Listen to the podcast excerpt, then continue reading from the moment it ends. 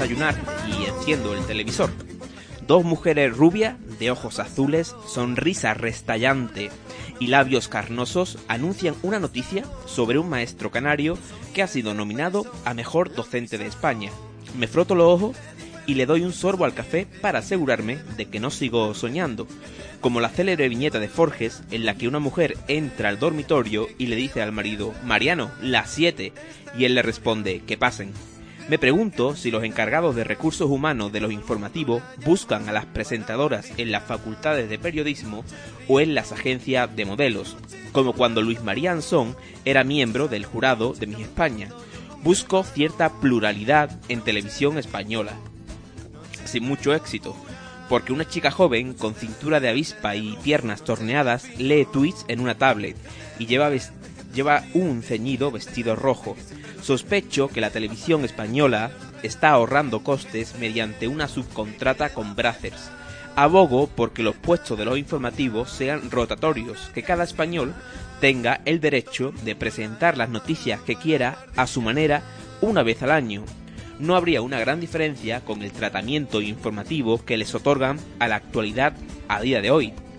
La presentadora afirma que Trump quiere atrincherarse en la Casa Blanca y califica su discurso de regresivo. Es curioso que emplee un campo semántico bélico, siendo uno de los pocos presidentes norteamericanos que no ha iniciado ninguna guerra durante su mandato. Con Biden se muestra más benévola, se limita a reproducir su promesa de gobernar para todos los americanos, sin juicios de valor ni figuras retóricas.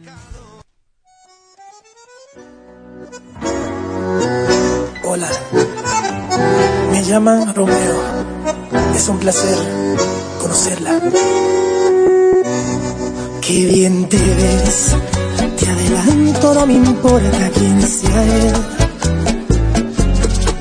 Dígame usted si ha hecho algo otra vez o alguna vez. Una aventura es más divertida si huele si te invito a una copa y me acerco a tu boca, si te robo un besito, ábrete, no vas conmigo. ¿Qué dirías si esta noche te seduzco en mi coche? Decía Joseph Pla que se liaba un cigarro y se lo encendía mientras pensaba en el siguiente adjetivo. E Iñaki Uriarte aseguró en una entrevista que borraba un adjetivo por cada cigarro que se fumaba sin embargo, a los periodistas no les importa repartir adjetivos alegremente, no reparan en la responsabilidad de conformar un imaginario colectivo reduccionista, simple y torticero. Se pasan la imparcialidad y el rigor por el pirulí de Torre España. Hay mucha más honestidad en el Sálvame Deluxe, al menos allí combaten las fake news con el polígrafo de Conchita. Cambio de canal aparece el anuncio de un nuevo programa que parece la fiesta del año nuevo chino. Una mojiganga en la que el jurado debe adivinar qué famoso se oculta bajo una máscara gigantesca, colorida y llena de plumas. Eso no tiene mérito. Ninguno. Lo ideal sería desenmascarar a las personas mirándoles a los ojos directamente. Así nos ahorraríamos disgusto, terapias y pastillas. A medir tu sensatez, poner en juego tu cuerpo, si te parece prudente, esta propuesta indecente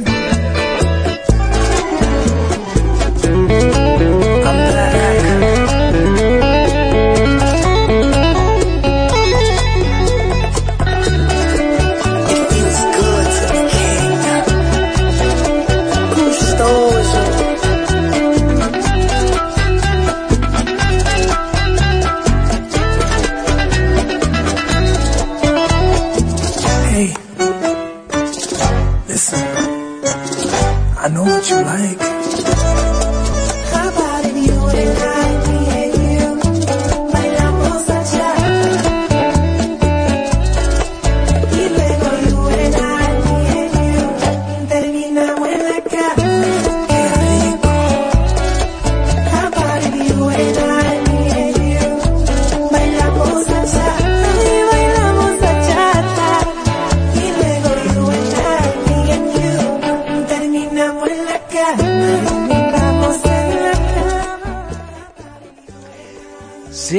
Bienvenidos una semana más al refugio lúgubre y tenebroso de un ingeniero, a la guardilla de Onda Pueblo. Programa número 166 de este programa, sexta temporada y seis años que seguimos en antena, emitiendo vuestro posquita de confianza y desde que empezamos ya en octubre, noviembre de 2014. Tempus fugit, el tiempo vuela, parece mentira que llevemos tanto tiempo encargándonos de este proyecto. Y no me he equivocado, y no han escuchado mal. Estamos realmente emitiendo el programa desde el refugio del ingeniero. Nos hemos visto obligados, las circunstancias nos han visto obligados, eh, nos han obligado a coger todo el equipo, los micrófonos, los cables, los conectores, eh, el ordenador y traerlo literalmente a la casa de Juan Maquijada para seguir ofreciendo una buhardilla en directo de máxima calidad. Aunque eh, las circunstancias nos hacen que sea un programa prácticamente improvisado. No sabemos muy bien qué va a salir de aquí. Esperemos que todo vaya sobre rueda. Y es que es un programa de servicios mínimos. Un programa diezmado. Hay solamente tres efectivos de la plantilla en activo. Juanma, Josan y yo. Eh, nuestro querido amigo eh, y mi eh, infinito rival al mando de la guardilla, Alejandro Copete, ha tenido la desdicha de contraer el virus supuestamente a la espera de que le hagan un PCR definitivo y desde aquí le mandamos un fuerte abrazo que nos estará escuchando y, e intentaremos contactar con él a lo largo del programa en directo. como no, y nuestros también amigos y compañeros, Basilio Narváez y Rubén, no han podido desplazarse hasta el pueblo, han tenido a bien autoconfinarse en Sevilla, en la capital, y, bueno, como decimos, pues eh, en cuestión de horas hemos montado el equipo, hemos hecho las pruebas pertinentes y hemos esbozado una escaleta sobre la marcha para que el, eh, vosotros, nuestra selecta audiencia, eh, nos podéis escuchar esta tarde más. Además, como ya anunciaba la semana pasada, ya no hay excusa. Porque con el confinamiento perimetral no te sale a cuenta arreglarte y salir. Porque a esta hora, ya casi a las seis y media de la tarde, ya están todos los bares cerrados. Y eh, también el cielo está encapotado. Mm, hace un poco de frío quédate en casa, calentito, a gusto, cómodo, ábrete una botella de buen vino, échate un, un cubadita y escucha la guardilla de Onda Pueblo, tu posquita de confianza. Y... pero bueno, antes de que se me pase. Si nos estás escuchando ahora mismo, es por algo. Y ese algo tiene un nombre. Y es Tedisa Cable una maravillosa empresa que desde hace ya años pues nos permite eh, emitir a una grandísima mm, velocidad porque además ahora son más rápidos. La fibra óptica ya está disponible tiene una menor latencia y podemos disfrutar de una conexión con mínimo retardo. Y además si eres gamer si eres jugador esta es tu conexión y a más velocidad. Puedes descargar y disfrutar tus series y películas favoritas sin cortes y largas esperas y con velocidad simétrica, aprovechando más aún tu conexión con las mismas de, con la misma velocidad de bajada y subida. Eh, tienen telefonía fija, internet con fibra óptica, como digo, y la televisión en tu bolsillo. Eh, te facilitan la opción de disponer de su plataforma para que puedas ver los acontecimientos de la localidad y de otros canales temáticos. Eh, podéis contactar con ellos llamando al 666-222-888. Eh, creo que no. Bueno, no, no, perdón. 955218000. me he equivocado de, número aquí en la página web. Em, un eh, error del directo. Esta, esta bordilla camina sobre el alambre. ¿eh? Esto es una labor de, de orfebrería, de funambulista. Y también eh, se ha querido eh, anunciar eh, con nosotros nuestro querido amigo Antonio Anaya Reyes, Eh, Azulejos Trinidad. Tenemos que tener en cuenta que también está con- como un anunciante más de todos nosotros y son especialistas en azulejos y pavimentos para todos los ambientes interiores y exteriores del hogar. Si estás pensando en hacer obra, en alicatar el cuarto de baño o cualquier dependencia de tu hogar, Azulejos Trinidad. Tienen un amplio, amplio catálogo en muebles de baño, platos de ducha, mamparas y accesorios para el baño. Trabajan con las mejores marcas del mercado y los mejores, la mejor calidad a los mejores precios. ¿Y dónde se encuentra? Azulejos Trinidad, pues en, en Algámita, calle Cola del Tejar 11 y en Campillo, Polígono Industrial Sotoluz, calle Isaac Peral, nave 13. Recordad, si vais a hacer obra, queréis embellecer, el cuarto de baño o comprar algunos muebles, eh, ahora que seguramente nos espera mucho tiempo en casa, eh, tal y como viene la segunda ola y estos tiempos recios, estos tiempos duros, pues qué mejor momento que aprovechar y renovar el mobiliario con Azulejos Trinidad. Y bueno, eh, hemos dicho que hay varios, varias bajas, pero eh, nos quedan los últimos, los últimos de Filipinas, los últimos de la Guardilla, eh, el grupo Irreductible, la aldea Gala. Eh, aquí tenemos al, al pequeño Josan. Buenas tardes, José Antonio. Buenas tardes, Josega, ¿qué tal estamos? Estamos muy bien. ¿Cómo afronta esta guardilla tan atípica, tan impre- imprevisible? Bueno, yo al igual que tú quiero mm, aclararle a- al público, a nuestro querido público, que esa guardilla es totalmente mm, no improvisada, pero sí anómala, normal, como nosotros. Eh, y bueno, hemos tenido que cambiar por las medidas legales que ha implantado la Junta ante el COVID, que ya conocéis. El centro de formación pues permanece cerrado y hemos tenido que trasladar eh, nuestro, nuestro pequeño estudio hacia una guardilla, una nueva guardilla, similar a la que, a la que comenzó todo, todo esto. No es la de Josega, el cuarto de Juanma. Y bueno, pues hemos tenido que montarlo todo corriendo. eh, además, ya eh, José ha mencionado el tema también del COVID que, que ha golpeado provisionalmente, porque aún no hay prueba definitiva, a uno de nuestros miembros. Y decir también a nosotros que estamos bien, que ninguno de nosotros ha tenido contacto en la última semana con, con él, que todo está bien, él se encuentra bien. Así que eh, no alarmaros y tampoco que hay bulos ni difamaciones que escuch- escuchéis por ahí, que todo está controlado. Y de momento, todo guay. Efectivamente, eh, haced caso a las autoridades sanitarias pertinentes, mantener la distancia de seguridad, lavaros las manos frecuentemente con gel hidroalcohólico, usar la mascarilla y eh, todo irá bien. Hay que tener respeto al virus, pero no miedo. No dejéis tampoco de hacer vuestra vida cotidiana. También está el gran hacedor, el que, el que es capaz de montar una radio en los lugares más inverosímiles y en cualquier circunstancia. Aunque haya una pandemia, aunque nos restrinjan los horarios de salida, Juanma siempre es capaz de montar eh, el equipo eh, con lo mínimo. Literalmente hemos traído dos bolsas del centro de formación y en media hora o así eh, ya estábamos listos para emitir. Buenas tardes, Juanma. Buenas tardes, Osega. No me estás más pelota, tío. Que te voy a traer cerveza, estemos o no. Es decir, me hagas o no me hagas la pelota. Ahora cuando pasa un ratito. Que, que nada, que, que estoy muy bien, tío. Eh, Hombre, estás en tu casa, te, te sientes en casa, ¿no? Uf, me siento. Lo, lo que estoy viendo, tío, que es que pff, me voy a tirar aquí desde las 6 de la tarde a cuando salgamos voy a seguir aquí y después me voy a acostar ahí me voy a tirar viendo aquí, ¿sabes? Pero bueno, bien, bien, tío. Me alegro de que hayamos podido montar esta parafernalia y que por lo menos podamos hacer nuestra.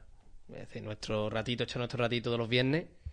Y además estamos probando aquí nueva arquitectura, por eso soy el primero que no sé cómo va a salir el programa, pero que era necesario hacer aquí algunas, algunos cambios, sobre todo de mejora de calidad de sonido y profesionalizarnos un poquito. Y bueno, y realmente hoy es la prueba de eso. Eh, es que no solamente inauguramos emplazamiento, sede, eh, una sede provisional, porque la restricción horaria eh, nos impide quedarnos por la tarde-noche en el centro de formación, desde donde emitimos habitualmente desde hace ya mucho tiempo, y por eso nos hemos trasladado a la habitación de Juanma. También queremos saludar, no sé si nos estará escuchando o no, a nuestra amiga, compañera y colaboradora Rosario Maldonado, que hoy no ha podido eh, tampoco enviarnos su sección, pero siempre, siempre la tenemos presente, es una gran seguidora y desde aquí pues le, le enviamos un saludo con el codo para que no haya ningún tipo de riesgo de contagio. Y bueno, ¿qué nos vamos a encontrar en este programa? Pues alguna que otra sorpresa, la verdad. Eh, nosotros vamos a hacer malabares como vamos a... Tengo aquí un, un cubo de Rubik precisamente en la mano para que todas la- las piezas encajen y coincidan.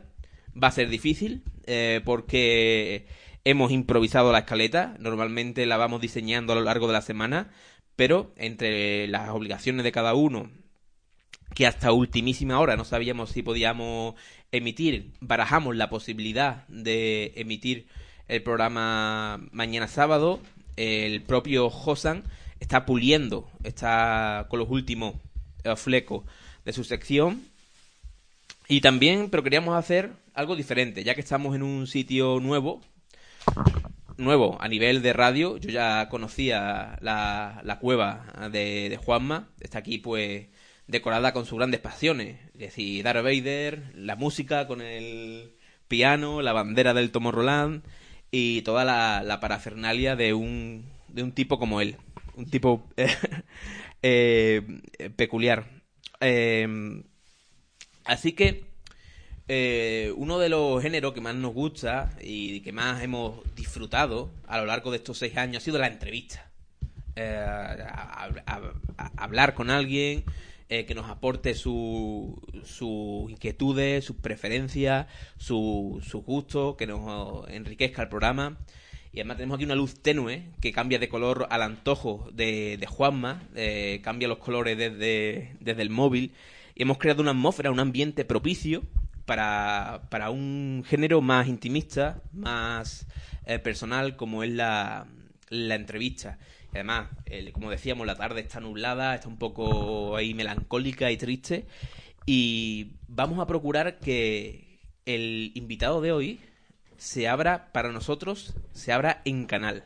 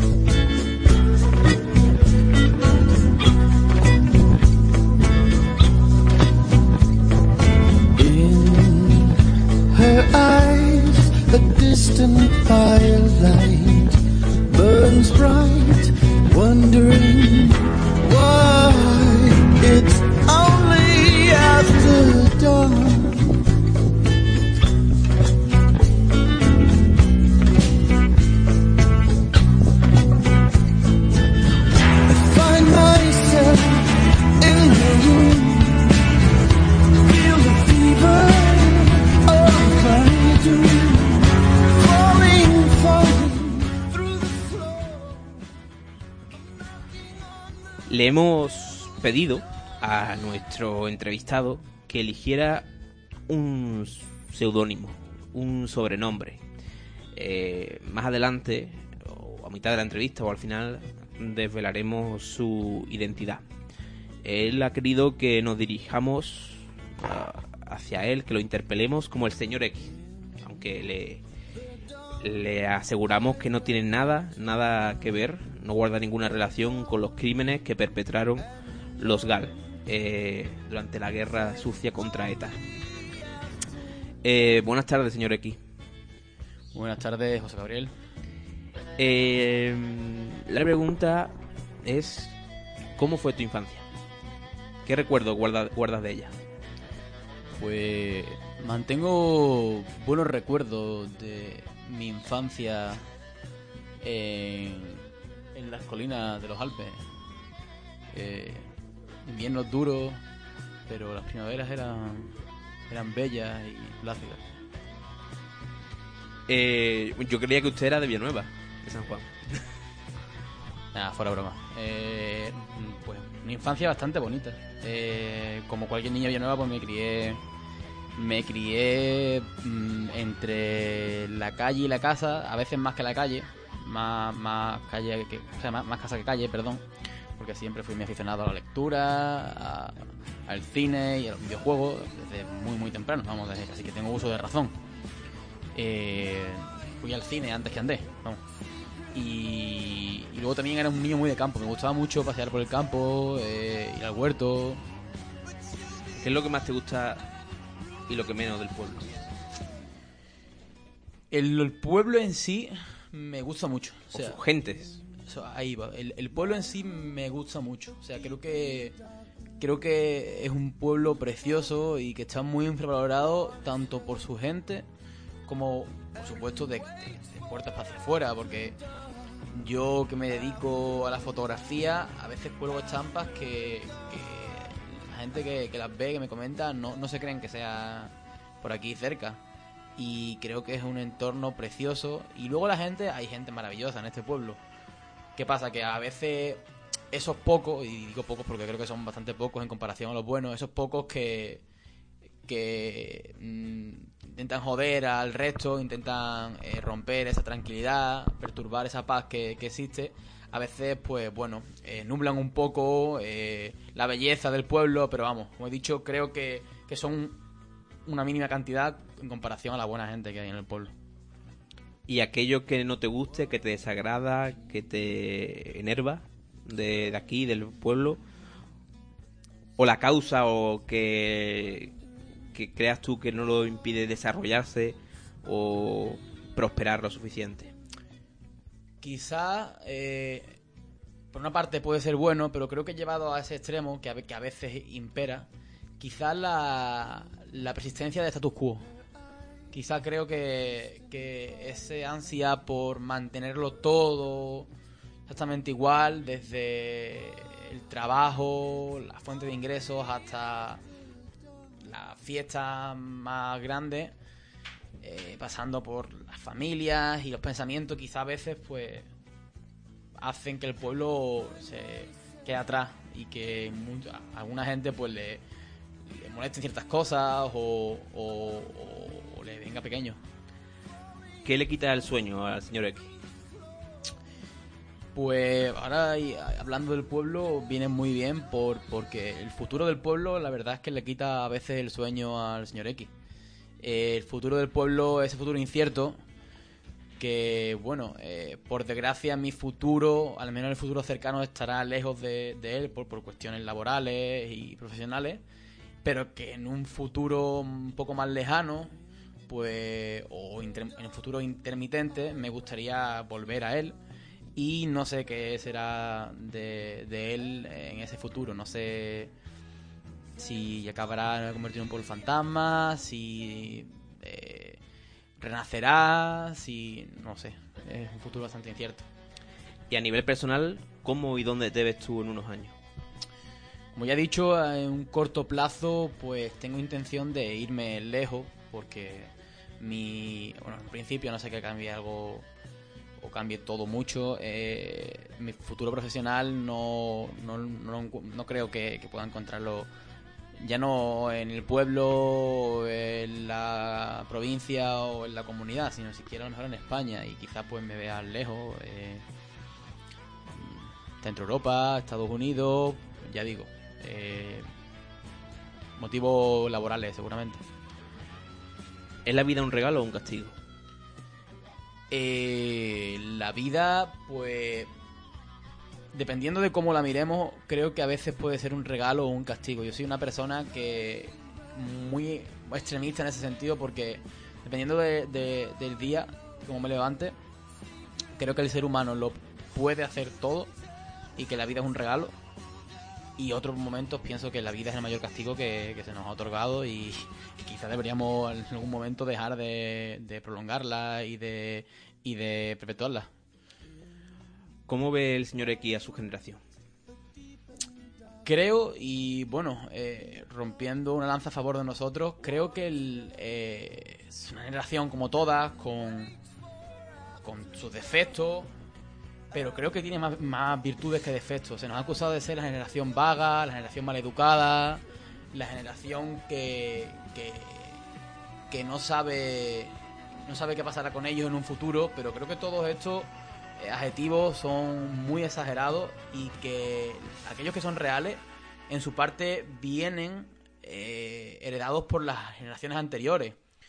Que nadie se le olvide que somos la generación que ha mamado con la crisis de 2008, la generación que ha mamado con la crisis del capitalismo, la generación que ha mamado ahora con la crisis del COVID y con mil cosas más que vendrán, que bueno, generaciones, no, no me, voy a comparar con generaciones como las de posguerra, que vivieron en tiempos muy duros, pero a lo mejor generaciones intermedias de mitad eh, o, o avanzados del siglo XX no han, no han vivido o no han tenido que lidiar con ciertos problemas de tipo. Un referente en tu vida. Eh, Paul Thomas Anderson. ¿Puedes explicar? Pues creo que es lo que yo desearía ser como profesional. Un tío que muy constante, con un talento natural, aparte de esa constancia. Un tío que empieza a realizar películas con 20 y algo de años, 26, 27 años, realiza su primera película. Eh, que no para de hacer películas, cada 2-3 años estrenan una película. Y con una, un, una percepción del arte y un, una sensibilidad por, por lo que hace que pocos tienen a día de hoy. ¿Cómo crees que ha gestionado el gobierno la pandemia?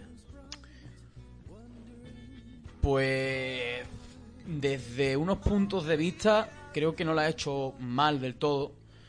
Ha sido injustamente castigado por los tiempos que ha tocado vivir, pero por otro, eh, por otro lado, y en estos últimos meses creo que voy afirmando, creo que ha, actuado de una forma muy, muy mejorable y en algunos casos bastante mal. Eh, y luego ya, pues bueno, en la, a la hora de, de repartir y de, de delegar la- las obligaciones y, y los criterios a la hora de gestionar la pandemia en las autonomías y en los diversos gobiernos autonómicos, aún peor. ¿Qué no falta nunca en la nevera y en el armario del señor X? En mi nevera nunca falta... ¿Tiene que ser en nevera o también puede valer en un armario de la cocina, cualquiera? Sí, o en la cocina. Eh, nunca falta tabasco. O sea, es gracioso, pero los que me conocen lo saben. nu- Nunca falta tabasco en, en, en mi, en mi cocina. Y en el armario, pues. mm, camiseta friki nunca me faltan. O sea, casi siempre suelo llevar una camiseta con estampado, series, películas o videojuegos. Eh, ¿qué, ¿Y en tu... ¿Qué libro hay ahora mismo en, en su mesita, mesita de noche? Pues hay un libro muy interesante que, bueno, tiene un carácter mm, quizá un poco, no infantil, pero sí eh, en ciertos tonos pues está hecho para gente que no tiene, que no tiene a lo mejor unos conocimientos muy extensos del tema. El libro en cuestión es un libro de divulgación científica de- del divulgador español Alex Ribeiro. Se llama Hacia las estrellas, una breve guía del universo que es literalmente eso, es un pequeño libro de ciento y pico, cientas páginas que te cuenta un poco eh, toda la historia del universo, cómo surge, cómo se desarrolla, es interesante. Em, el- ¿Está el, el hombre equipado para la felicidad? La felicidad es una... Yo creo que es un círculo a veces positivo, otros negativo, del que es difícil salir porque siempre se ansía la felicidad. Eh, y creo que de cierta forma la felicidad va ligada a la libertad. Eh, por, lo general, si no, e- no eres libre, no, no, no eres feliz. La, bueno, la, la, no libertad está asociada a, a valores negativos. Pero por otro lado, la libertad conlleva una serie de, de matices negativos en ese proceso de alcanzarla y a una, una ansiedad vital que a veces nos puede hacer mal. Eh, dicen que mientras más libre eres, aunque paradójico, más infeliz puedes llegar a ser. ¿Te considera libre y a la vez feliz? Ahora mismo me considero bastante libre, bastante feliz dentro de, de, bueno, de ciertos límites, evidentemente. Me, me gustaría, pues, quizás ser un poco más libre, sobre todo, ya digo, en, términos, pues, vitales, económicos, que espero alcanzar algún día cuando, cuando mi futuro laboral, pues, se aclare. Y en cuanto a felicidad, pues sí, quizás, pues, dicen que sea, la felicidad es algo que puede llegar hasta el infinito y más allá, pero yo ahora mismo me considero bastante feliz. ¿Qué representa o qué le aporta al señor X la guardilla de Onda Pueblo? Pues puede parecer una ñoñería, pero la guardilla es una parte vital dentro de, la vida de, señor X, porque en parte el señor X es quien es y lo que es gracias a la guardilla, ya que ha crecido con ella, no, no ha llegado pues, a su vida y ha pasado como si nada. O sea, en su proceso de, de maduración, de evolución vital, la guardilla ha ido acompañando todos, todos estos años y gracias a ella pues ha conocido a gente maravillosa y ha aprendido cosas maravillosas. Em, ¿qué, ahora que hablaba de aprendizaje, qué maestro o maestros, profesores, te han influido más en tu eh, escolarización o en tu eh, lar- larga eh, etapa, ya sea en el colegio, en el instituto o en la carrera? Si me permite voy a mencionarte unos cuantos brevemente. Sí, sí, claro. Voy a separar por, Varios. por etapa. Quizá en mi etapa más primaria. En la primaria, quizá mis profesores, los profesores que más me han influido fue un tal Cipriano, que fue tutor mío en tercero y cuarto de primaria. Lo recuerdo con mucha, con mucho cariño y con agradecimiento en parte porque era un, era un profesor muy estricto, a pesar de tener un curso tan, tan, tan pequeño pero me enseñó a trabajar y a valorar el saber, porque era un tipo que, que no se contentaba con dar los cuatro párrafos que aparecían en el temario del libro de turno y nos mandaba apuntes creados por él, nos recomendaba libros, eh, me felicitaba cada vez que yo le llevaba alguna reseña de cualquier libro que leía. Luego, y no porque sea familia mía, mi tío, que luego fue también maestro en quinto y en sexto, también pues me hizo pasar muy buenos ratos. En la ESO, pues, el instituto me marcó, eh, y vuelvo a repetir, no porque sea vecino ni padre de uno de nuestros amigos, me marcó mucho Riquelme. eh, con él también, pues, pues aprendí bastante a intentar llegar más allá a la hora de, de- saber ciertos temas. Eh, disfruté de grandes charlas con él, hablando de historia y de geografía. Y en el instituto, pues. Así los más memorables, Inma, que fue mi tutora de cuarto, que también me. Igual que Cipriano, por ejemplo, pues en mi etapa más, un poco más adulta, me hizo también valorar muchas cosas y me valoró ella en lo personal bastante. Eh, quizá también esté por ahí. eh, Paco, Paco Rico es un profesor que, aunque a lo mejor con muchos no, no- muchos no comulgan con él, creo que es una persona muy interesante y que incluso fuera de las clases se puede hablar con él de, yo he hablado de muchos temas con él y he disfrutado de, bueno, sigo disfrutando con él cada vez que, que lo veo de, de conversaciones extensas y es un tipo interesado por la vida de sus alumnos y, y no sé si me dejo por ahí alguno, han sido muchos. En la facultad, por mencionarte alguno, eh, Colón es un señor que. Carlos Colón es un señor que considero una eminencia en su campo y que, que me ha enseñado bastante de cine. Eh, poco más, la verdad. No sabría decirte que se me deje alguno, pero así de memoria no, no, no, no- no recuerdo ninguno más en específico. ¿Crees que hay algo después de la muerte? Es algo en lo que pienso muy a menudo. Porque mi parte más... Me considero una persona, a pesar de no haber desempeñado una carrera, una profesión de ciencia, me considero una persona muy, muy arraigada a la ciencia. Siempre me ha interesado desde pequeño y mi lado más científico me dice que, que, que después de la muerte, pues nada, no existe nada. Es un limbo en el que la existencia misma no, no es posible. Pero por otro lado, mi lado más humanista, más humano, más, más pasional, me dice que algo debe haber. No sé si es un cielo, si es una reencarnación, si es un sueño como el de Resines, pero, pero algo, debe, algo debe haber. Algo debe haber. Me niego a pensar que lo complejo que, que es un, la conciencia, el cerebro humano se, se, se diluya así como así y desaparezca. ¿Y qué actitud ante la vida habría que adoptar, según esa respuesta? Puede parecer un tópico rancio, rancio, pero el vive el momento, pero con cabeza. O sea, vive el momento, disfruta en cada momento de lo que estás ahora contemplando.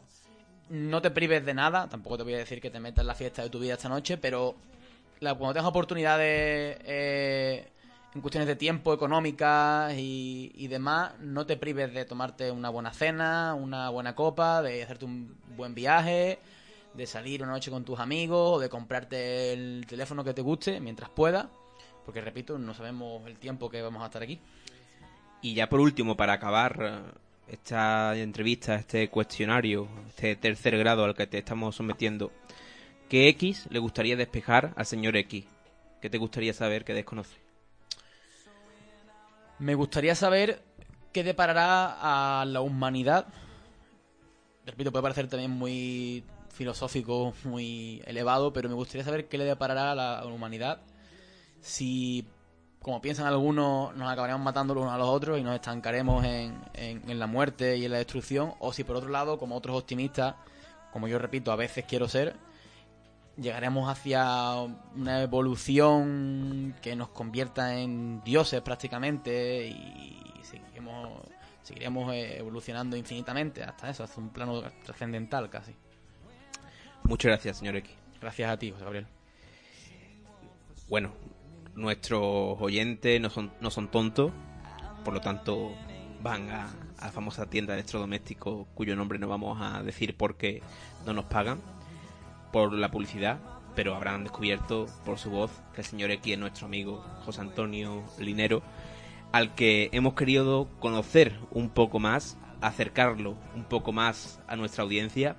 Eh, por eso queríamos hablar de un tono más intimista, eh, que se abriera un poco más a, todos nosotros, aunque los que nos consideramos sus amigos ya intuíamos, sospechábamos, podíamos adivinar alguna de las respuestas de estas preguntas y quién sabe si esta sección tendrá más continuidad en las su- sucesivas ediciones de La Guardilla, porque como decimos ha sido un programa improvisado.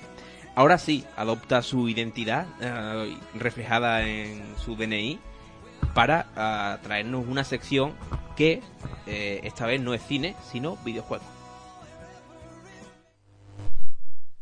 Dijo eso. Gary Cooper, James Steele, Henry Ford. ¿eh? Eso no lo dijo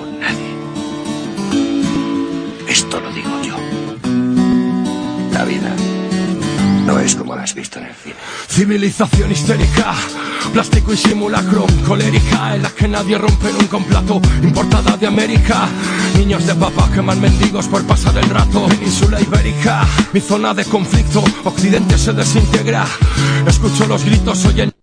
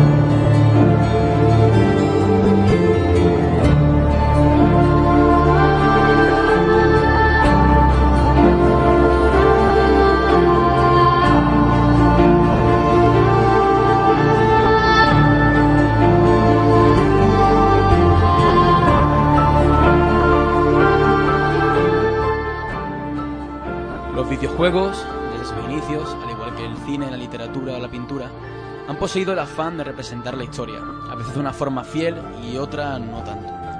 La saga Assassin's Creed, a pesar de no ser pionera en ello, podría considerarse lo que más lejos ha llevado el concepto de representación de la historia en el medio. Desde su primer título en 2007 hasta el último lanzado hace unos días, Assassin's Creed Valhalla, ha presumido de representar fielmente el pasado, con cierta licencia narrativa, ya que eso de usar un pájaro como un dron, Egipto, no parece en los libros. De cierto modo, tienen razón, pues la labor que han realizado a la hora de recrear ciertas ciudades y monumentos es encomiable. Todo el mundo recuerda cómo Assassin's Creed Unity saltó a la primera plana de muchos diarios e informativos cuando se usaron sus modelos 3D de la Catedral de Notre Dame para la reconstrucción de la misma tras el incendio de 2019, puesto que no existían modelos más fieles y más detallados que estos. En el otro lado tenemos la representación de los conflictos bélicos más importantes del siglo XX, de mano de sagas como Call of Duty, Battlefield o Medal of Honor. ¿Quién no ha temblado de los nervios ante el desembarco de Normandía en Call of Duty Segunda Guerra Mundial? ¿O quién no ha sentido cómo sus vellos se erizaban cuando los UH-1 sobrevolaban Kesan a ritmo de la Credence en Call of Duty Black Ops? Pero, ¿es lo épico y lo impresionante fiel a la historia? ¿La exactitud del recrear un edificio o una ciudad equivalen a rigor? ¿Es Call of Duty un buen ejemplo al definir la guerra por la fidelidad de sus modelos armamentísticos? ¿Y qué hay de todo aquello que no es fiel a la realidad histórica?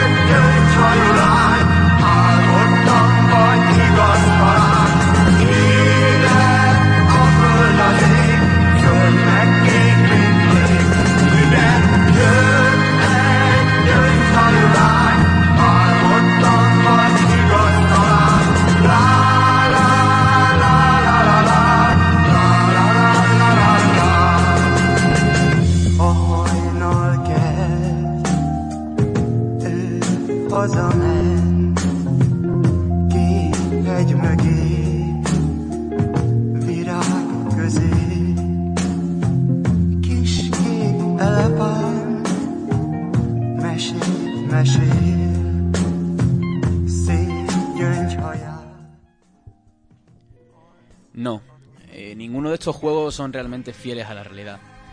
Assassin's Creed nos vende la idea de que la Edad Antigua y la Edad Media fueron épocas de constante agitación, de represión y control por parte de ciertos sectores de la sociedad. En este caso los templarios y sus infinitos tentáculos que se extienden hasta reyes y papas. El nuevo título de la saga, Valhalla, nos presenta una cultura bastante alejada de la realidad en ciertos aspectos. Hombres altos, fuertes y guapos con el único afán de batallar y combatir por ver quién es el más poderoso, mientras sueñan con el fin de la sociedad judeocristiana de la Europa medieval. En ocasiones podríamos pensar que, más que mamar de fuentes históricas fiables, el equipo de Assassin's Creed Valhalla ha copiado el diseño de producción de la serie Vikingo. Eh, un momento. Parte del personal de producción de Assassin's Creed Valhalla es de la serie Vikingos. Con Call of Duty, Medal of Honor, Battlefield y casi cualquier de los títulos bélicos en la industria ocurre lo mismo. Call of Duty World War II está más preocupado en que los flipes al escuchar el clink de una M1 Garand o que te hagas pajas mentales al ver cómo los bombarderos aliados destrozan un pueblo ocupado por los nazis que en mostrarte las causas sociales y políticas y económicas que llevaron a toda esa sangría. Sin embargo, podemos encontrar títulos que buscan todo lo contrario. y que de cierto modo buscan concienciar más acerca de lo que fue la realidad. This War of Mine es un survival bélico desarrollado por 11-Bit Studios que trata sobre un grupo de supervivientes en un refugio improvisado en una ciudad aislada y devastada por la guerra. El título se inspiró en los sucesos acontecidos durante la guerra de Bosnia, concretamente en el sitio de Sarajevo, aunque claramente podría basarse en cualquier tragedia bélica. Through the Darkness of Times es otro de los ejemplos claros de cómo puede retratarse de forma veraz y real la historia. En este título independiente encarnamos a un grupo de la resistencia judía contra el Tercer Reich. Otro título a mencionar es 1979, Revolution, Black Friday, un juego estilo aventura gráfica moderna que narra la historia de unos jóvenes en la revolución iraní de 1979, en el que en vez de disparar un fusil o interrogar a enemigos, te dedicas a disparar una cámara e intentar sobrevivir mientras te parten la cara en un interrogatorio. Comparando estas dos líneas argumentales y mecánicas, podemos diferenciar entre el pasado como una realidad y el pasado como diversión. No es coincidencia que los autores de 1979 estén bajo amenaza en Irán, y en cambio los desarrolladores de COD, de Call of Duty, estén amparados por el gobierno y el ejército de los Estados Unidos de América. De hecho, hasta reciben eh, financiación y ayuda por parte de estos organismos e incluso de las empresas de armas. La verdad es peligrosa y cara, mientras que la mentira sale muchas veces barata. Existe un gran problema a la hora de convertir la historia en videojuego.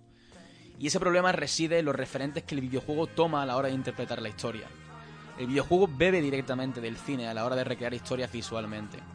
Este a su vez ha bebido de la literatura y la pintura. Aquí encontramos la base del problema. La Cleopatra que aparece en Assassin's Creed Origins se inspira totalmente en la Cleopatra del film de 1963 realizado por Mankiewicz. Y esta a su vez se inspira en las múltiples interpretaciones pictóricas como la Cleopatra de Alexander Cabanel o la de Moreau. Pero ¿es el público consciente de ello? Mm, Yo diría que sí. El público no es tonto, e intentar tratarlo como tal suele ser un problema que ha acompañado a muchos artistas desde el principio del mismo arte. Eh, ahora bien, si el público es consciente de ello, ¿por qué no hace nada? Quizás el público quiere ser engañado, disfruta siendo engañado.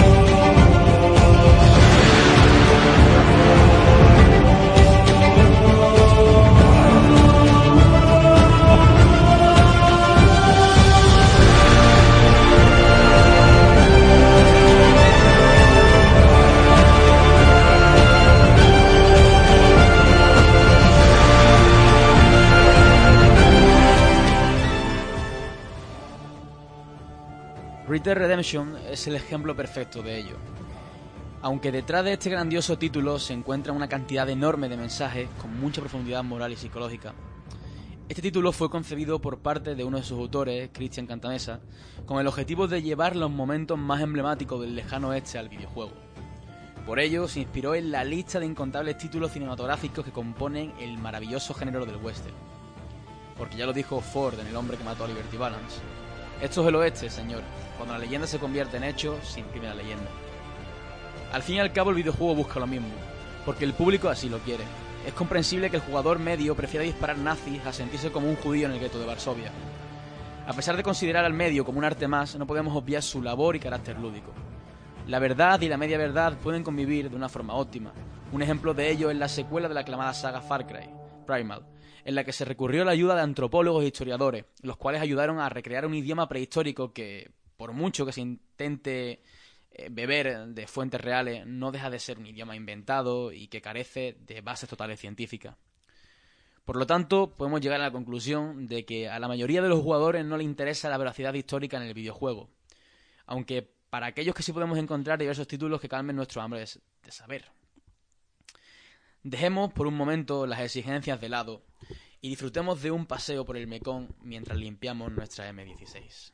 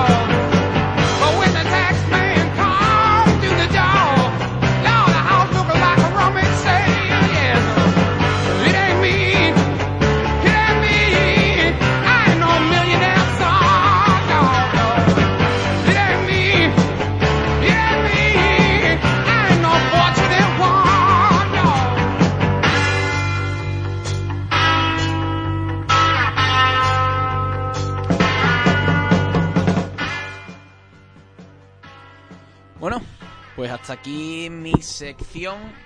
Antes de pasar a la ronda post-sección en la que comentamos en esta nueva temporada de Guardilla, pues ya valoraciones personales, lo que nos ha parecido y eso. Quiero decir que por falta de tiempo y bueno, esta guardilla que ya hemos dicho que ha sido mm, una locura eh, en todos los niveles, la verdad, eh, desde el nivel técnico hasta la hora de preparar las secciones, todo todo. Eh, quiero decir que, a diferencia de otras veces que íntegramente preparo yo el guion, bueno, casi con total eh, autoría propia, esta vez pues me he basado, y digo basado porque no lo he copiado tampoco literalmente, pero me he basado en el análisis mm, de Dayo, eh, Historias, Mentiras y Videojuegos, eh, que subió hace unos días, que a su vez bebe de un una reflexión de Alberto Venega, ¿vale? O sea que él ha, se ha inspirado o ha adaptado esa reflexión y yo he adaptado su vídeo. Y que os recomiendo que veáis, eh, bueno, que echéis un vistazo a las dos cosas. El vídeo de ellos es muy interesante, además tiene una bibliografía que yo por motivos de tiempo no he podido incluir y bastante material adicional. Así que os recomiendo que le echéis un vistazo en el canal de Dayo Script en YouTube, que es un maquinón. Y poco más, ya pasamos a la ronda post-sección. Muy bien, Josan. Eh, hay que tener en cuenta, y creo que nuestros oyentes pues sabrán entenderlo, que es un programa prácticamente, eh, bueno, pues con lo opuesto, hecho con lo opuesto, y bueno, no ha- tiene esa labor de, de- de trabajo detrás como los anteriores, pero eh, nuestros oyentes son benévolos y lo tendrán en cuenta. Yo te iba a preguntar, Josan, ¿crees que eh, de aquí a unos años alguna empresa se atreverá a hacer un videojuego sobre la pandemia o algo relacionado con el coronavirus? Mm, Bueno, estarán desarrollando algo ya seguro, vamos. Películas ya están haciendo a cascoporro. Eh, Guerra Mundial Z. eh, bueno, sí, pero aparte de las que ya existían similares, pero películas, eh, ya están, se están realizando películas, me consta que se están realizando de manos de grandes productoras, películas ya sobre el tema.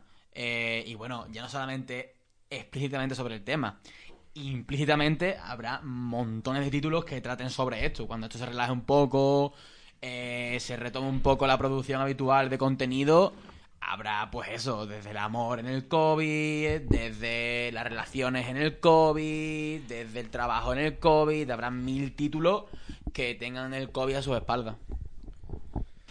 Yo, Josan, a raíz de tu sección y demás, lo que quería aquí hablar hoy y demás es sobre, bueno, eh, y esto ya se ha hablado en alguna que otra sección, sobre todo cuando tú has hablado de videojuegos, de que todavía la sociedad eh, considera el videojuego como algo negativo, algo que incentiva, por ejemplo, un juego de guerra, ¿vale? Eh, vuelve violento al niño, ¿vale? O al joven. O un juego al estilo GTA, ¿vale? Que incita a la gente a delinquir, ¿vale? Y, por supuesto no creo que sea así. Entonces, mm, lo que me te pregunto, ¿crees que algún al- eh, en algún momento, ¿vale? Eh, esos tópicos dejarán de existir y se extenderá el hecho, bueno, la opinión de que no, de que los videojuegos al fin y al cabo, eh, eh, no todos, ¿vale? Pero la, la gran- la gran mayoría te cuentan una historia, ¿vale? Te ayudan a, a desarrollar la imaginación, ¿vale? La, ya no solo la imaginación, no sé exactamente cómo se denomina esto, el hecho de que te narren algo, ¿vale? Y tú también te vas imaginando, vas montando a lo Sí, mejor. estimular la imaginación, ¿no? Sí, al fin y al cabo estimular la Creatividad imaginación, también. ¿Sabes? La creatividad. ¿Crees que en algún momento vamos a llegar a eso? A ver, la, o- la disparidad de opiniones va a existir siempre. Eh, ¿Qué pasa? Que confío en que las próximas generaciones, como son generaciones que se han criado íntegramente en, en el videojuego, de una forma u otra, si os repasáis en vuestro día a día, si todo el mundo juega algo. Que todo el mundo, mm, ya sea en móvil o en una consola, en ordenador, casi todo el mundo juega algo. Esto, por ejemplo, del Among Us ha traído al videojuego gente que no ha jugado en su vida por echar el rato de cachondeo con los amigos. El pinturillo, que es la gilipollas más grande del mundo entero, es un videojuego. eh, o sea, le pese a quien le pese. Eh, los juegos de móviles, eh, Candy Crush, todo esto son videojuegos. Le pese a quien le pese. Entonces, el videojuego está ahora más que nunca eh, en la sociedad. Yo creo que las generaciones venideras van a tenerlo como algo más normal. Ahora bien, claro que habrá siempre opiniones negativas al videojuego, sobre todo de ciertos sectores. Está claro que si te repasas eh, aquellos medios o sectores que más criminalizan el videojuego, te encuentras que son productoras de televisión, te encuentras que son pues las típicas asociaciones religiosas tradicionales, ¿por qué? Porque el videojuego, como otras expresiones artísticas, otros medios artísticos han hecho eh, con- en décadas atrás, eh, levantan ampollas, levantan ampollas. El cine fue tachado de demoníaco en sus inicios. El- ¿Cuántas veces se ha censurado la literatura, la música? ¿Por qué? Porque levantan ampollas.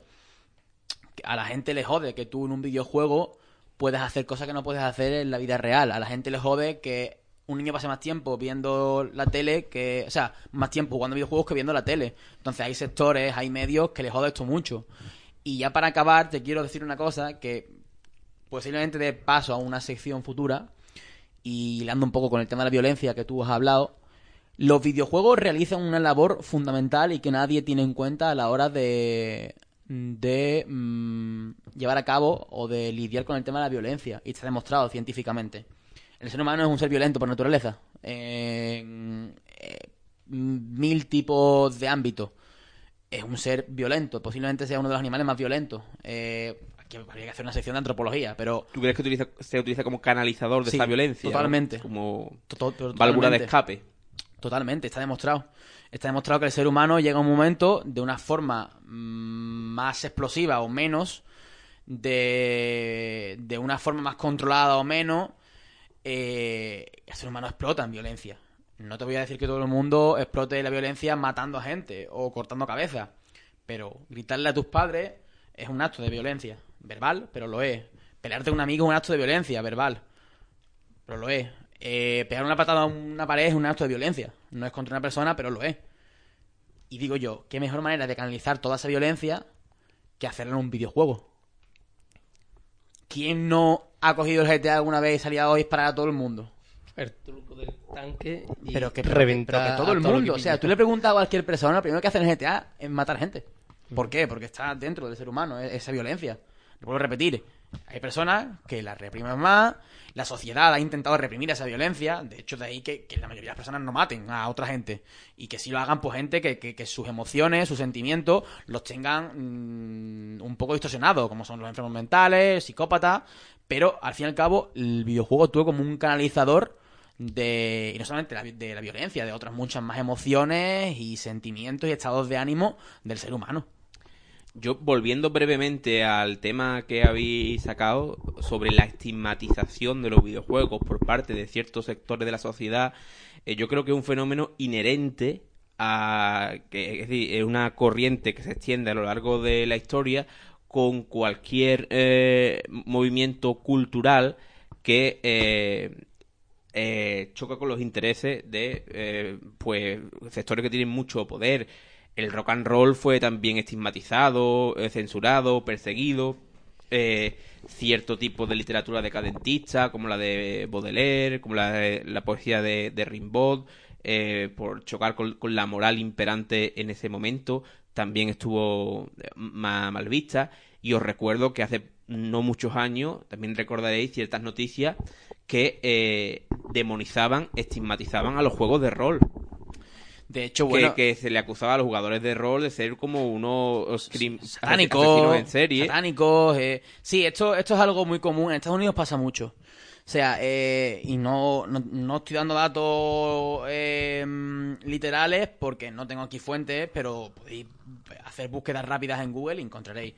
En Estados Unidos, eh, y digo Estados Unidos porque, por desgracia, parece ser que es el país más, más asequible en los tiempos en los que vivimos, en, lo- los que te puedes comprar un arma, ¿vale?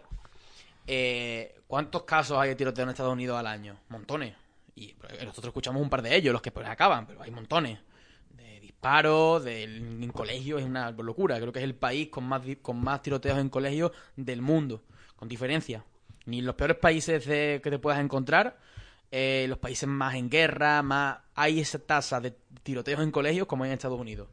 ¿Qué pasa aquí? Que esos sectores, sectores de que van en contra de lo que predica a veces el videojuego, sectores religiosos, sectores armamentísticos, Y también, como tú has dicho antes, eh, cada vez las nuevas generaciones consumen menos televisión convencional, consumen más YouTube o, o juegos online. No les interesa que a perder esa audiencia. ¿Qué pasa con, con todos estos sectores? Que cuando un niño, un niño, eh, coge un fusil, cuando un niño coge un fusil y mata a 20 compañeros de clase y hiere a otros 50, 60 y acaba batido tiros por la policía o en un centro, en un centro penal, eh, ¿qué hacen los medios? Ciertos medios, ¿qué hacen ciertas compañías? ¿Qué hacen ciertos grupos? Pues se rebuscan en el- la vida del niño y se van a que el niño jugaba Call of Duty. Y asocian toda esa sangría con que el niño jugaba a un videojuego de, de disparo. Lo que no asocian es que Estados Unidos, y pongo Estados Unidos como ejemplo porque creo que es el que país... tampoco hay que irse siempre a Estados Unidos. sí, Yo bueno. recuerdo. El eh, asesino de la katana. que la- exactamente, el asesino de la katana también se le relacionó por su Pero afición a los videojuegos. No mencionan directamente, ¿vale? Que ese niño, aparte de tener 250.000 trastornos mentales, que porque el sistema sanitario de ese país o la sociedad de ese país no está capacitada para tratarlos, se le han ido acumulando año tras año, y a eso le suma a que en un país como Estados Unidos, por ponerte un ejemplo, puedes comprarte un arma más rápido que, eh, por ponerte un ejemplo, comprarte una caja de paracetamol. ¿Vale? O sea, en Estados Unidos hay estados en los que en cualquier Walmart, que son superficies similares al Hipercore, a Corte Inglés, pueden coger, presentar tu, tu DNI o tu carnet de conducir, ellos utilizan mucho el carnet de conducir, y por precio bastante asequible te puedes comprar un arma. No dicen que en Estados Unidos hay una cantidad de armas por, por eh, habitantes eh, exagerada. Hay gente que tiene decenas de armas en sus casas. Es algo ridículo. Y estas campañas de difamación y mentiras pues son estas financiadas o son estas detrás de eso, compañías armamentísticas, mm, grupos religiosos, sectores que no les convienen que el videojuego siga evolucionando y siga triunfando. Pues así es, así que si os interesan algunos de los videojuegos que el bueno de José Antonio ha mencionado, buscarlo, echarle un ojo, darle una oportunidad y no hagáis caso a esos medios que buscan criminalizar a ciertos videojuegos porque van en contra de sus intereses normalmente económicos. Aquí quedaba la sección de videojuegos sobre la historia dentro de este género y ahora, aprovechando que Juanma ha bajado a la cocina porque está en su casa y nos ha traído una lata de cerveza a cada uno, vamos a tomárnosla tranquilamente apoyados en la barra libre. Now, when I was a little boy, at the age of five, I had something in my pocket. Keeps a lot of folks alive. A man of 21. You know, baby, we can have a lot of fun. I'm a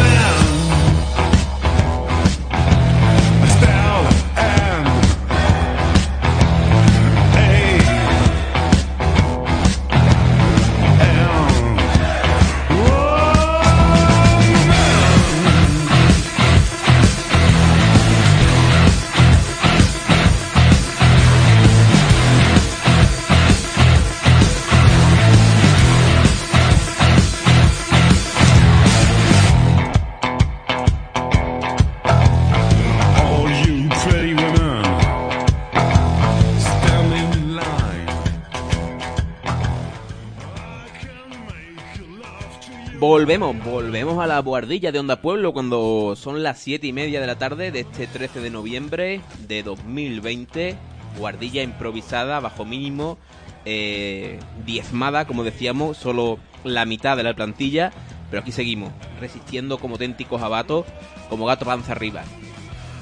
Y tenemos una sorpresita, porque, hombre, nos daba, nos daba un poco de pena que por culpa del puto virus, el coronavirus, no pudiera estar con nosotros Alejandro Copete y por eso lo hemos llamado vía Skype. Buenas tardes, Alejandro. Alejandro, Hola, hola, ¿qué tal todo el mundo?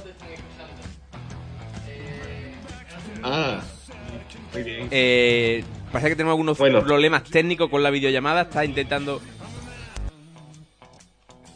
solucionando. Nuestra, la audiencia, nuestra, nuestra chuma celesta, nos está escuchando, ¿me está escuchando a mí o no? Que es lo importante. Eh, sí, sí, sí. No, le está escuchando, está escuchando. Bueno, Eh, ¿Cómo estás? ¿Cómo te pero- encuentras? Bueno, bien. Yo no estoy de momento, ni yo ni mi familia, estamos presentando síntomas, síntomas fuertes del COVID.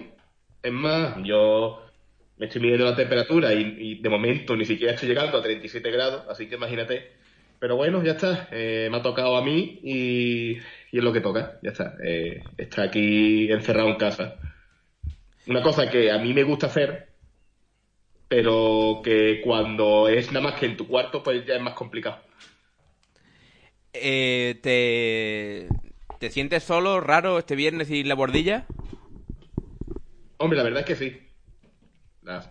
He hecho una cosa que nunca había hecho antes, porque yo ya aprovecho para confesar una cosa que es que yo nunca, ¿Follar? nunca, nunca escucho los programas luego de hacerlo, nunca.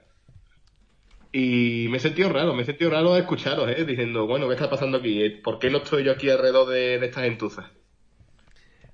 ¿Cómo, eh, cómo- ¿Qué ha hecho a lo lar- a lo largo del día hoy? Estamos en la barra libre, ¿no? Sí, sí. Pajas. ¿Una tras otra? Estoy intentando batir mi récord personal. Eh, un, un chaval de Brasil se murió, ¿eh? Eh, Haciendo eso, ¿eh? O sea, que tampoco te... No, no voy a hacer un, un David Carradine. Oh, hombre, a ver, a ver, he estado. He seguido más o menos dentro de lo que cabe, pues para no volverme tampoco muy loco, pues eh, mi rutina, mi rutina diaria de por las mañanitas con el ordenador, pues eh, a ver lo que estoy eh, buscando empleo, que siempre lo que hago por las mañanas, las páginas de empleo y demás. Después he ayudado a Josan con los cortes, eh, la previa del Jaén, que juega también este domingo. O sea, mi, todas mis rutinas que tenía yo los viernes, eh, por ejemplo, en este caso, menos la de la radio, por supuesto, pues la estoy intentando cumplir y todos los días igual.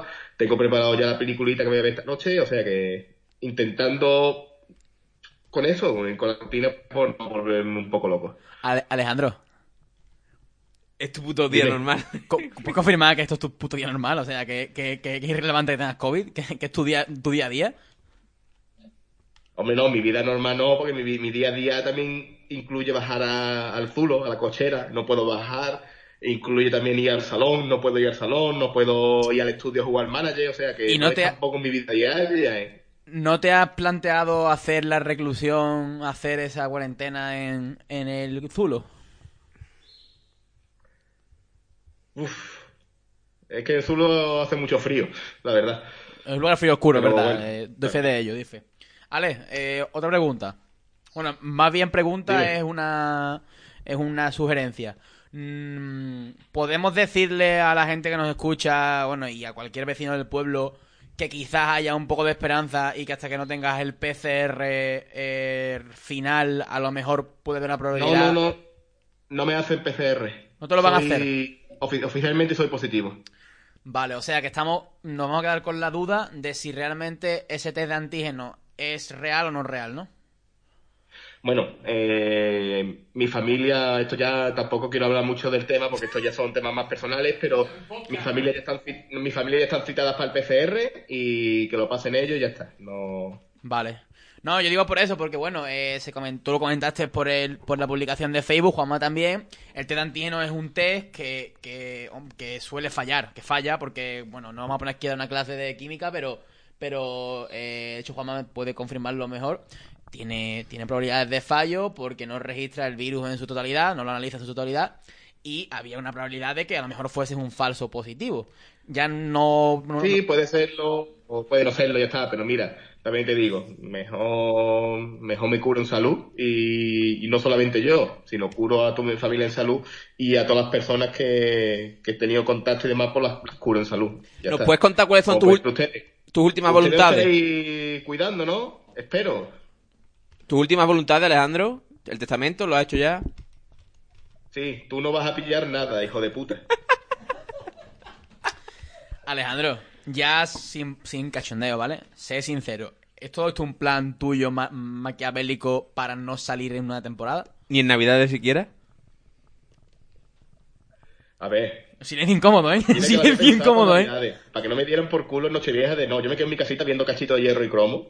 Pero, y, y- y lo estuve pensando por un momento y digo, "Hmm, ¿y si finjo que...? Pero nada, nada, hombre, no. Como voy a estar de cachondeo con este tema tan serio, hombre. Sí, sí, no, era, era una broma. Eh, Ya, ya. Yo ya lo he dicho antes al principio del programa que mm, si alguien, supongo yo que, que si alguien quiere preguntar algo, lo puede hacer. Pero eso, que, que no caigan la gente en habladuría ni caigan en, en difamaciones, porque tú sabes, en estos casos, eh, y más en un pueblo pequeño, que la gente habla muchas veces sin saber y comentan cosas que no son reales.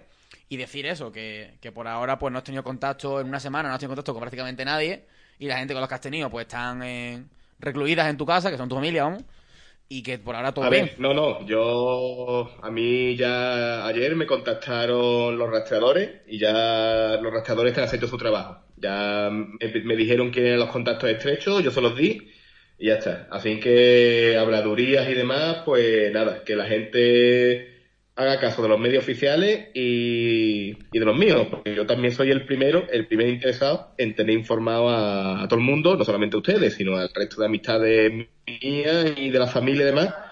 Yo soy el primer interesado en que sepáis cómo estamos en todo momento y que no, y oye, que no solamente en mi caso, sino que cuando también hemos comentado otros casos de coronavirus y demás, lo que siempre decimos, el dejarse de habladuría, dejarse de rumores por las calles, que lo que hay que hacerle caso son a, la- a, la- a las autoridades, en este caso por las autoridades sanitarias y cuando competa, pues al ayuntamiento. ¿Qué vas a hacer cuando te cure y termine tu confinamiento? Lo primero. Hombre, lo último que querría sería contagiar a todos ustedes, pero eh, me, me gustaría volver a hacer un programa de radio con ustedes, la verdad. Te ha quedado muy bonito, Alejandro. sesión y todo bien. ¿A que sí? No, pero bueno, eh, lo que sí puedo decir es que si todo va bien, eh, estoy aislado hasta el día 20, si todo va bien, que el 20, si no me equivoco, cae, coño, es viernes, sería el viernes siguiente. Pues si todo va bien, ese fin de semana, pues aunque sea extremando todas las medidas posibles, eh, os invito a una cervecita. Pero los, pu- los puticlubs están todavía cerrados, ¿verdad? Va a salir del confinamiento un 20N. Pero a ver, los puticlubs, los puticlubs son establecimientos esenciales, ¿no?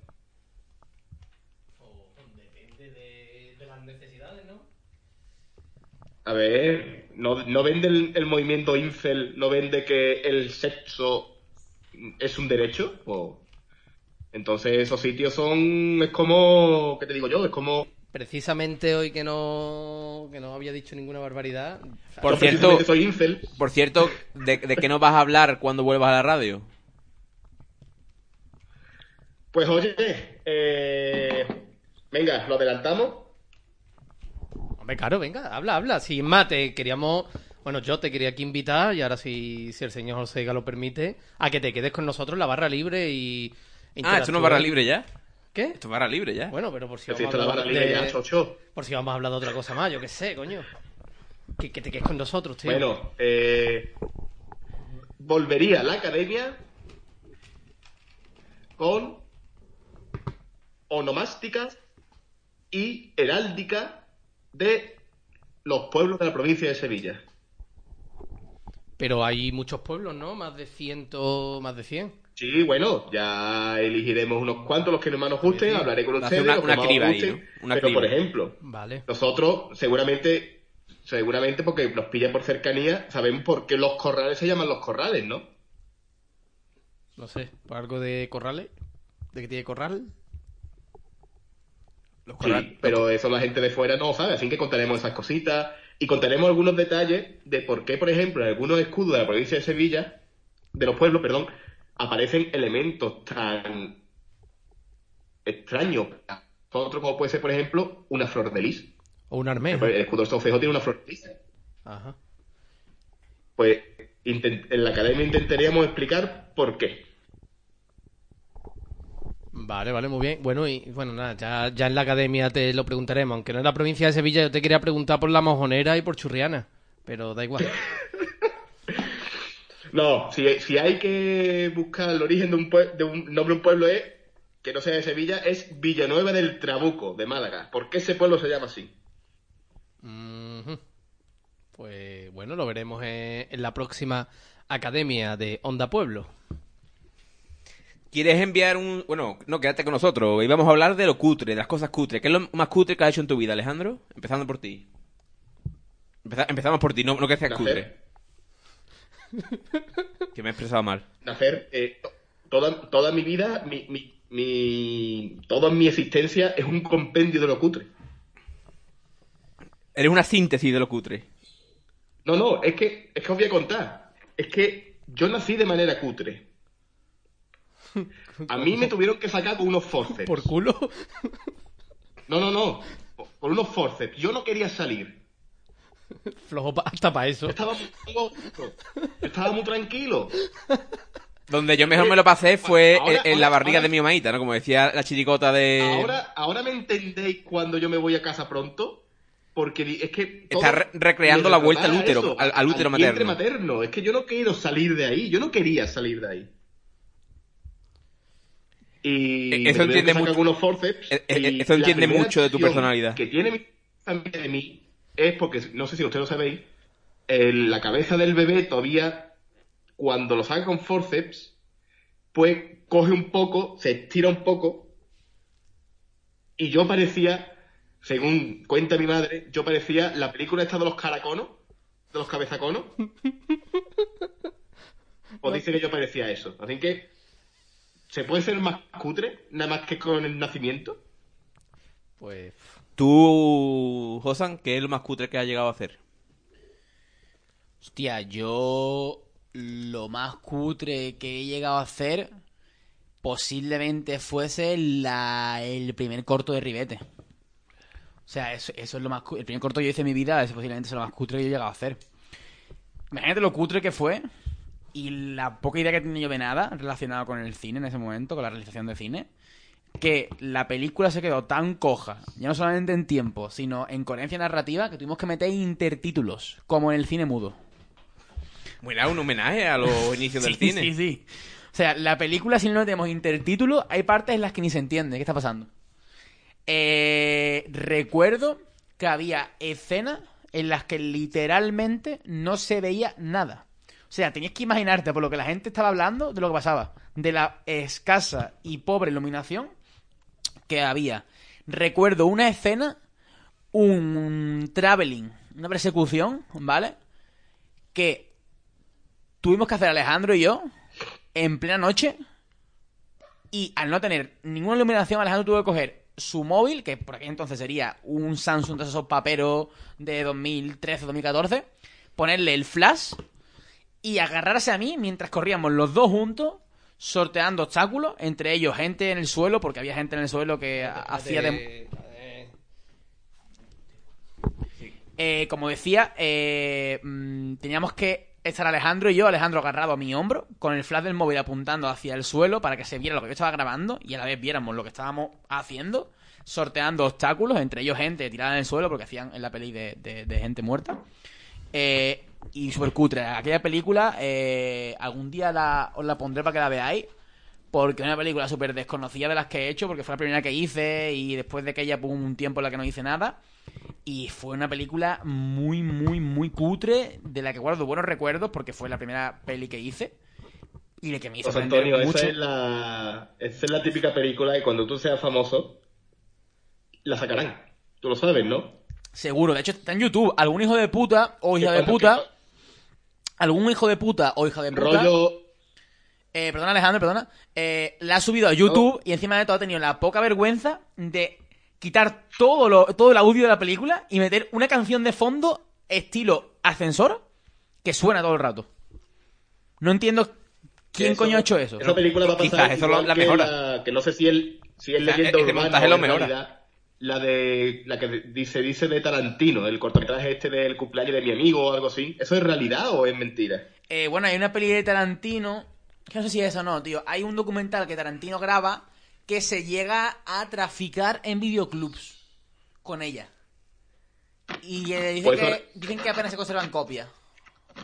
Pues eso harán contigo cuando seas famoso. Rescatarán eh, tu primera película, tu, tu, tu- ¿cómo se dice? Tu, Ópera prima. ¿Tu ópera prima? Tu ópera prima, tu ópera prima y, y, y la, y la conocerá todo el mundo. Y tú, Juanma, tú que eres un tío profesional responsable y bastante talentoso, ¿has hecho alguna vez algo cutre? Pues sí. Eh, la primera versión de lo que actualmente, hablando de lo profesional, es el core o el núcleo de mi trabajo. Y es la primera versión de AGI. Que tuve la poca vergüenza, porque es que aquello era una poca vergüenza, de presentarme a la Feria de Operadores de Telecomunicaciones de Granada, eh, dar allí eh, una charla, ¿vale? A un montón de operadores. De hecho, eh, nuestro gran amigo y compañero eh, Antonio Borrego estaba allí, fue en primera fila. Y, y yo llegué allí con toda mi puta cara, como si tuviéramos una aplicación que, que era la hostia, ¿vale? Eh, y, no, y no tenía nada, lo que tenía era un HTML tonto, ¿vale? Eh, una, un una fachada, ¿vale? Con cuatro cables pintados, cuatro divisores, y empecé allí a hablar que aquello hacía de todo, pero es que aquello no hacía nada. Es más, aquello fue en noviembre de 2016 y la primera versión del programa no salió hasta cuatro o cinco meses más tarde. Pero allí estuve yo haciendo esa cutrería. Pero además fue una, ya te digo, una cutrería lo grande. Porque es que eh, allí había perfectamente 100 operadores escuchándome y esperanzados en que yo le iba a resolver la vida, ¿sabes? Y yo lo que tenía allí era una, una auténtica mierda. Y después la cutrería más reciente, pues esta llamada de teléfono. Que. Que si miráis lo que tengo aquí liado. Has, con- has conectado eh, el iPad Hostia, chaval, que al móvil, al móvil, ¿no? Y, y a- y a- y al altavoz, a- al equipo de sonido de, del escritorio. Es lo que. La puta cutrería. A lo que daba la tecnología. Es más, ahora mismo la voz de Alejandro. Es decir, nuestra voz se escucha en estéreo. Pero la voz de Alejandro solo se escucha en mono. ¿Puedes hablar, Alejandro? Sí, hola. Efectivamente. Pero sí. bueno, en, mon- en mono era cuando en mono emitíamos la guardilla primigenia. Bueno, pero, que no- pero ya, que ya, ya, ya llevamos unas cuantas guardillas, tenemos ya muchos pelitos en los huevos para emitir en mono, ¿sabes? Que es lo que... Y entonces esto es una cutrería. Lo que es verdad que eh, llevamos mucho tiempo, porque claro, tenía que cambiar un poco la arquitectura para poder hacer estas llamadas en directo, lo que menos iba a imaginar es que esta primera llamada en directo te lo iba a hacer eh, a ti, Alejandro. Eso también es cutre, ¿sabes? Que, que, Es en la vez, vida, tío. que en vez de hacerle una llamada a un famoso barco, te la, La hagamos a ti. esencia. Es un compendio de locura. Es que, eh, Fernando Simón yo nos ha cogido el teléfono. Todos los grandes momentos de mi vida sí, suelen ser cutres. Me podéis preguntar cualquier momento de mi vida que seguramente sea cutre. Eh, ¿Tu primera vez con una dama? Cutre. La última vez con una dama. Más cutre todavía, ¿no? Es la misma. Joder. No, hombre, no. El girito. No, hombre, no. Pero cutre también. Eh, yo reconozco que lo más cutre que he hecho, probablemente con diferencia, sean los trabajos de tecnología.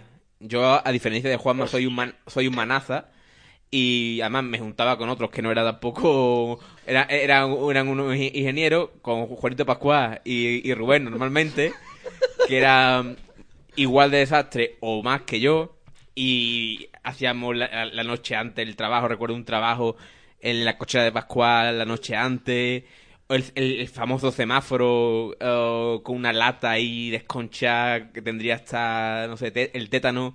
Y, y yo no sé cómo aprobé esa asignatura, con la- los trabajos tan cutres que llegué a presentar.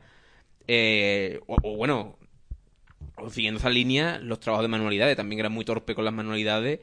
Y yo creo que me, me aprobaban por pena, porque era buen estudiante. Tú eras el típico que pintaba hacia un lado y luego cambiaba el trazo de- del Ta- dibujo sí, sí, a- sí. de, También, de- de la pintura hacia otro.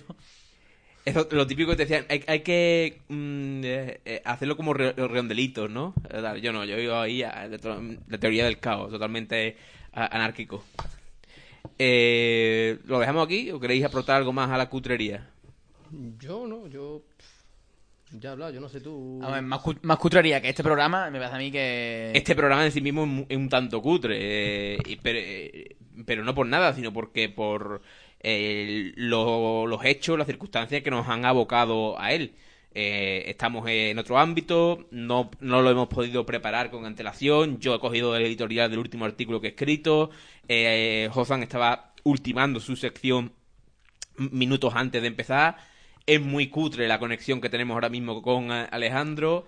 Eh, La mesa. la mesa eh, la ha traído Juanma de su antigua oficina. Eh, la cerveza normalmente... Bueno, no, tenemos- no hemos tenido merienda. Hoy no hemos Eh, tenido merienda. Juanma está metiendo las canciones con el sumac de hace 25 millones de años. Efectivamente. Eh, otra cosa, Oye, si queréis- hasta el propio Sam, perdona, perdona Alejandro, hasta el propio Sam es cutre, porque nosotros tenemos nuestra versión de Sam Pro, pero hoy, como la he tenido que montar en mi ordenador, he tenido que solicitar a Sam Broadcaster, que es el programa con el que emitimos, eh, los 15 días de prueba para poder emitir desde mi casa. Entonces tenemos 15 días para poder emitir de mi casa. Cuando pasen 15 días, el programa ya no va, no va a funcionar. Vamos... Que si, Dime, que si Alejandro, queréis, dime. para terminar la cutre de la noche, que no creo que os digan nada, que yo creo que está permitido, os podéis acercar a mi balcón. A cantarte la serenata. Y los mariachis de Forocoche, y yo salgo y os saludo. Con mascarilla, ¿eh? Que los aerosoles están muy tontos últimamente. ¿eh? Sí, sí, sí, sí, sí. en verdad no voy ahí. Vamos a ir cerrando ya esta barra libre. Eh, vamos a despedir a Alejandro. Que el tiempo apremia. Alejandro, recupérate. Eh, ten una llevadera cuarentena. Eh, no te toques más de la cuenta. Y esperamos verte lo antes posible. Y recuerda, avanti con la guaracha. Muchísimas gracias a todos. Os digo, ustedes también, a ustedes y a todos nuestros oyentes, eh, cuidarse, cuidarse mucho que esto le puede tocar a cualquiera y no es nada malo, sino que ya está, hay que sobrellevarlo y punto. Y que os cuidéis mucho de ustedes, de, de vuestros seres queridos y que nada, si todo va bien, estaré pronto de nuevo en la bordilla. Muchísimas gracias, Alejandro. Te queremos, Alejandro. Hasta luego. Y yo, que te mando a tomar por culo. Adiós. Pues nada, ya podemos continuar nosotros. Continuamos, cerramos ya la barra libre. Juanma está a punto de volcar la pileta. Eh, y vamos a ir cerrando el bar porque es que tenemos que cumplir con las normas. Y, y la Junta de Andalucía nos ha dicho que tenemos que ir cerrando el bar de la guardilla ya porque tenemos que adaptarnos a horarios prácticamente europeos. Cerramos la barra libre y vamos con mi pequeña sección, el rincón del opositor. Voy a leer un poema de Panero. Os despido.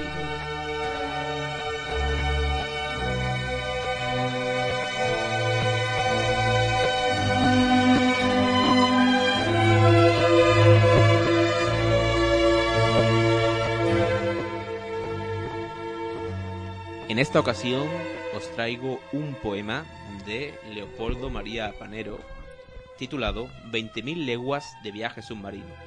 Y dice así, como un hilo o aguja que casi no se siente, como un débil cristal por el fuego, como un lago en que ahora es dulce sumergirse. Oh, esta paz que de pronto cruza mis dientes, este abrazo de las profundidades, luz lejana que me llega a través de la inmensa lonja de la catedral desierta. ¿Quién pudiera quebrar estos barrotes como espigas? Dejadme descansar en este silencioso rostro que nada exige. Dejadme esperar el, el iceberg que cruza callado el mar sin luna. Dejad que mi beso resbale sobre mi cuerpo helado. Cuando alcance la orilla en que solo la espera es posible. Oh, dejadme besar este humo que se deshace. Este mundo que me acoge sin preguntarme nada. Este mundo de titíes disecados. Morir en brazos de la niebla. Morir sí, aquí, don- donde todo es nieve o silencio. Que mi pecho ardiente expire tras de un beso a lo que es solo aire. Más allá el viento es una guitarra, poderosa, pero él no nos llama.